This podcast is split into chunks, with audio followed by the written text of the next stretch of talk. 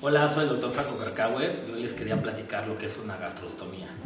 Las gastrostomías son eh, cirugías o procedimientos donde se va a conectar un tubo del estómago hacia el exterior a través de la piel.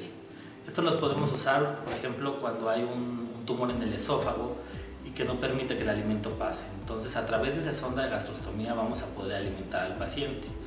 Hay otras indicaciones, no solo en oncología, para colocar sondas de gastrostomía y las sondas de gastrostomía son temporales. Pueden estar un tiempo y después al retirarlas eh, se va a hacer una cicatriz hasta que quede totalmente cerrado. Entonces muchas veces las usamos de manera temporal y hay casos donde ya la sonda gastrostomía se consideraría paliativa.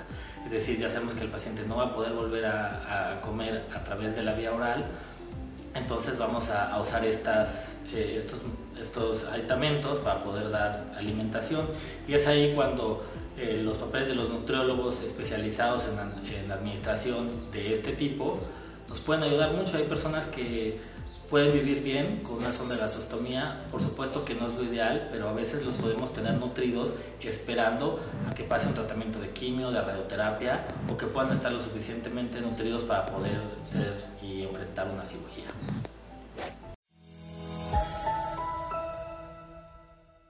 Si quieres conocer 5 estrategias clave para vencer el cáncer, da clic en más información.